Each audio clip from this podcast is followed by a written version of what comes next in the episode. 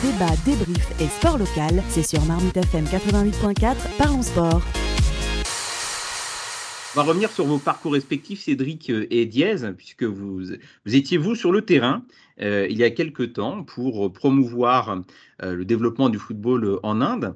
Est-ce que vous pouviez euh, donc nous expliquer en, profondeur quelle, a été votre expérience? Pourquoi êtes-vous allé en Inde à la base? Alors pour être tout à fait transparent, c'était un voyage découverte que, que j'ai fait à la sortie de mes études je souhaitais vraiment euh, prendre un temps, de, break avant de pouvoir entrer en tout cas dans la vie active. Et à cet égard, je suis allé en Inde. C'est d'ailleurs euh, dans ce contexte-là que j'ai rencontré euh, Julie, qui bizarrement est Guyon-Courtoise, mais que j'avais jamais croisée en France jusqu'ici. On s'est croisé à Pondichéry quand je suis arrivé là-bas. Il s'avère en plus qu'on a des, amis en commun, notamment mon cousin d'ailleurs. Et, et, donc c'était une histoire absolument incroyable. Mais vraiment, j'y suis allé pour, euh, dans un objectif de découverte à la base. Euh, et, étant un grand fan de football, j'ai commencé à m'intéresser à ce qui pouvait se faire, euh, ce qui pouvait se faire sur place. Et effectivement, quand je suis arrivé, je me suis dit que bah, il n'existait pas grand chose en fait de, ce point de vue-là.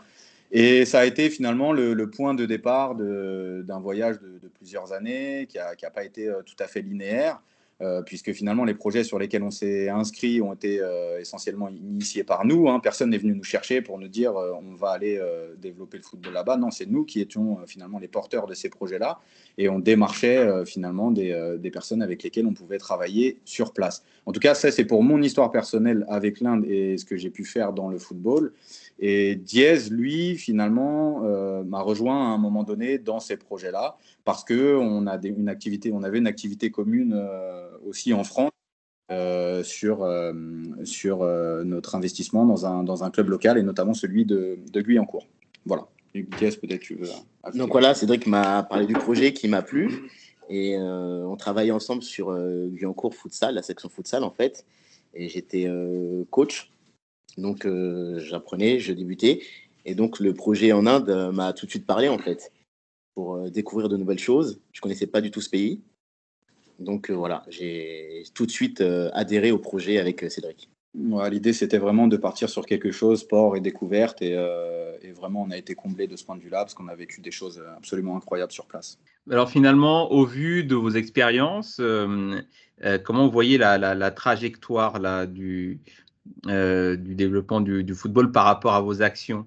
L'Inde, c'est compliqué à plusieurs égards. C'est-à-dire qu'il y a des projets qui peuvent, euh, qui peuvent euh, avoir beaucoup de succès et du jour au lendemain ne plus en avoir du tout parce qu'il y a beaucoup de problèmes au niveau administratif ou il y a des, y a des choses qu'on ne maîtrise pas forcément. Donc, je, reste très, très positif, en tout cas, par rapport à ce qui se passe, encore une fois, en Inde, autour de la, du développement de la, pratique football, de, la pratique futsal également, euh, parce qu'il y a des gens qui souhaitent euh, faire des choses.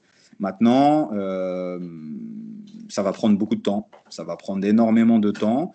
Il y, a, beaucoup de talents en Inde. On peut penser ce qu'on veut. Effectivement, l'Inde n'a jamais participé à une Coupe du Monde et on pense que c'est il n'y a pas de talent là-bas. Enfin, c'est l'idée vraiment reçue que qu'ont beaucoup de, personnes par rapport à l'Inde. Mais en fait, il y a énormément de qui, ce qui manque, c'est vraiment un cadre de développement pour des joueurs, euh, pour que ces talents puissent émerger. C'est des vrais, euh, des vrais projets de carrière et des choses comme ça. Donc, de ce point de vue-là, il y a encore beaucoup de progrès à faire parce qu'il faut de la stabilité. Et malheureusement, la stabilité n'est pas forcément le maître mot en Inde. Euh, par exemple, il y a une ligue de futsal qui a été lancée euh, il, y a, quelques années, un peu à l'image de l'ASL. Euh, cette ligue a, duré une saison ou deux, et puis le projet a complètement périclité. Il n'existe plus du tout. Donc, il n'y a plus du tout de futsal aujourd'hui en Inde, par exemple. je parle vraiment en termes de, ligue professionnelle.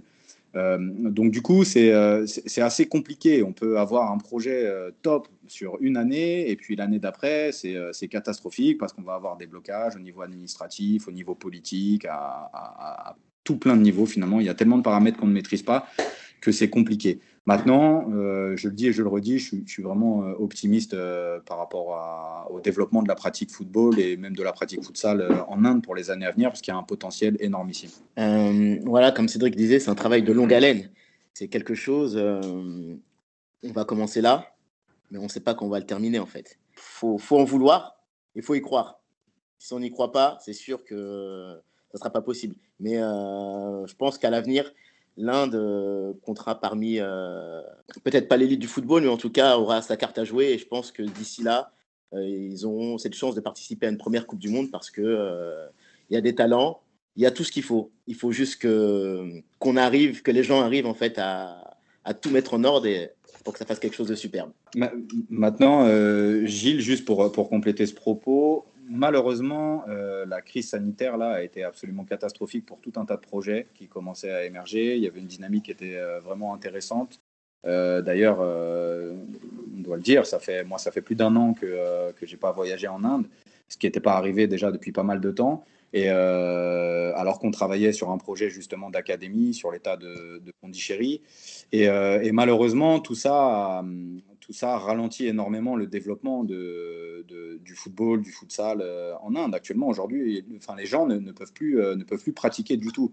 Il y a une ligue qui devait, qui devait sortir à Pondichéry.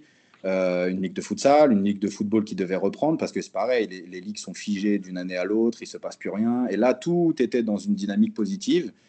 Et finalement, tout est à nouveau figé. Donc, euh, donc de ce point de vue-là, c'est assez complexe et finalement, on perd du temps. Bien, messieurs, euh, merci d'avoir évoqué avec nous vos activités en Inde. Alors, pour teaser un peu les auditrices, les auditeurs qui nous écoutent, vous avez aussi bien d'autres activités, notamment dans le futsal, mais euh, vous reviendrez. Débat, débrief et sport local, c'est sur Marmite FM 88.4, parlons sport.